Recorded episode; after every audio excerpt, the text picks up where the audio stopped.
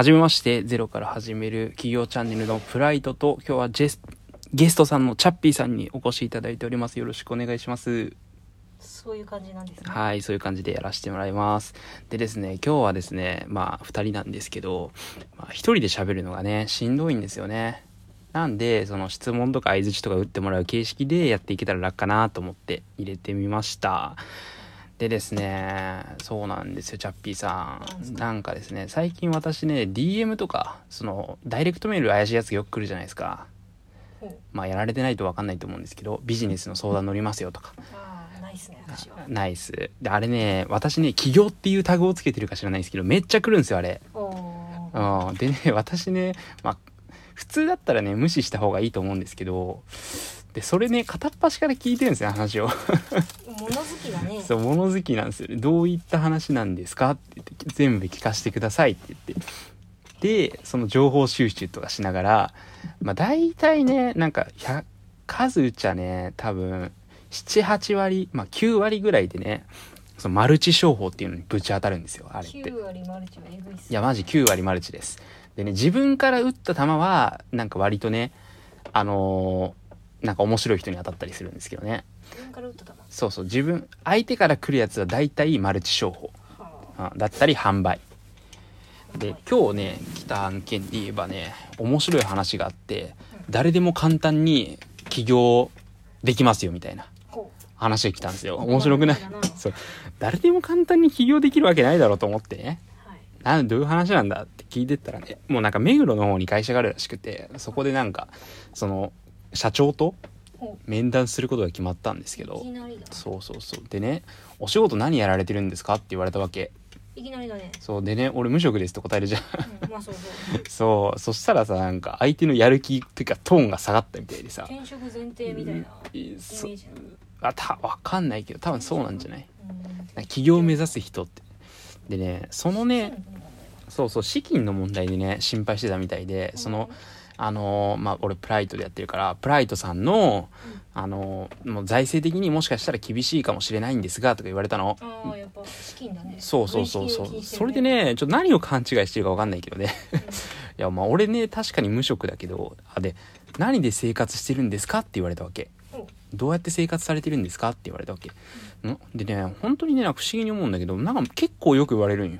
うん無職って言ったら、その収入とか働かなくて生きていけるんですか？とかは結構言われてへえみたいな。結構意外なんだけどさ。そうそうそう。俺からしたらねその無職イコールなんかやばいみたいな。はそのねでも結構無職って便利よみたいな。話をしたいわけですよ今日は。その誤解を解きたいわけ。無職イコールその財政難なわけじゃないよっていう。ほうん。で俺なんかに関しては前の動画でも言ったけど割とね充実してるわけ。う充実。そう無職になった後がねあ、そう。そうそうそうそうで会社のね新卒で大卒だったんだ大学卒業してから新卒で入社したわけなんだけどはいはいはい。初任給がねいくらか忘れたけどね多分ね今の計算で言うとあの社会保障が毎月14万から15万入ってくるからうん22万ぐらい212万ぐらいもらってたんでね。計算になるんですよ。そうそうそうそう。15 3分の2もらえるから。でねその継続期間が俺の場合ってその障害者っていう枠で取ってるから。あ違うわ。えまずあの傷病手当あるじゃん？はい。傷病手当がそれ会社を休んでからそのずっと1年半出るわけじゃん、うん、その期間でだから毎月14万から15万ぐらいもらえると。はい。うん。でその間に家賃とか今さ一緒に住んでるじゃん？だからその家賃分はまだ4万ぐらいで済むと。でその保険料の切り替えとかでなんだかんだ言ってあの安くなったと。はい。保険料自体は。まあね帰ってくるやつとかそのかかってるやつが下がっちゃったんだろうけど年金とかはね特に。うん。年金とか将来もらえる額が、まあ、少なくなってるんだろうけどね。そう俺今先延ばしにしててさ。先延ばし。そうそうそうそう。あの退職を理由にねうん。そのその年金っていうのを先延ばしにできる制度があってへそれにしてるからだから今年金払ってないんよ。ー免除とかじゃなくて？免除じゃなくてねそのあ免除免除だ。多分免除申請って言ってた。多分免除、まあ追加で払うこともできるよもちろん。あ確かそうなんだ。払ってなかった分っていうの。でそういうの使っていくとねなんかねまあまあまあその月14万もらううちの、まあ、移動費とか交通費食費とか全部込みで3万円ずつ貯金が溜まっていくような形なんだよねうん。だから結構すごいと思っててし会社辞めて仕事辞めた上でその3万円ずつ貯金が溜まっていくって結構すごいなって思ってて。うん。うん、まあ、使える金がね3万ずつあると。はい。まあまあまあ。まあ俺はね結構このに満足してるんだけどなんていうか社会社で働いてる人たちは仕事しないとやばいみたいな。まあ収入のそうそうそう。わからないしまあね先入観っていうか、まあ、そういうので話してるんだろうなと思って。いや意外と余裕ですよ。なんなら俺なんか会社でストレスめっちゃ溜まってまあそう俺パチンコとかめっちゃ打ってたからそのストレス発散とかさ食費の方にお金使っちゃって実際ねなんか働いてる時ってねそんなお金溜まってなかったような気がするんだよね。そうそうそうで、まあ、な結構使ってたよ。なんていうか適当に金。適当に。だゲーセンとかめっちゃ行ったしさ。その意味のないその消費行動とかが会社のストレスで抑えられなくて。うん。で結構使っちゃってたのね。うん。なんか変な飲み会行ったりな。そんなことばっかしてな。でも無職になったらねそういうのことなくなるから。あのねあの今会社員でそのパチンコとかその娯楽とかに金使ってる人も多分無職になったらその変わるから 生活感とかいう。呼ばれなくなるとこからかな？いや、まあね、友達付き合いとかがね、あるにしてもね、基本的に会社の周りの付き合いじゃん。それが一切なくな、あ、そう、飲み会がね、一切なくなるのと、飲み会が一切なくなるのと、あとパチンコとかね、スロットとかにもね、行かなくなるから、その生活が不安でさ、俺らも。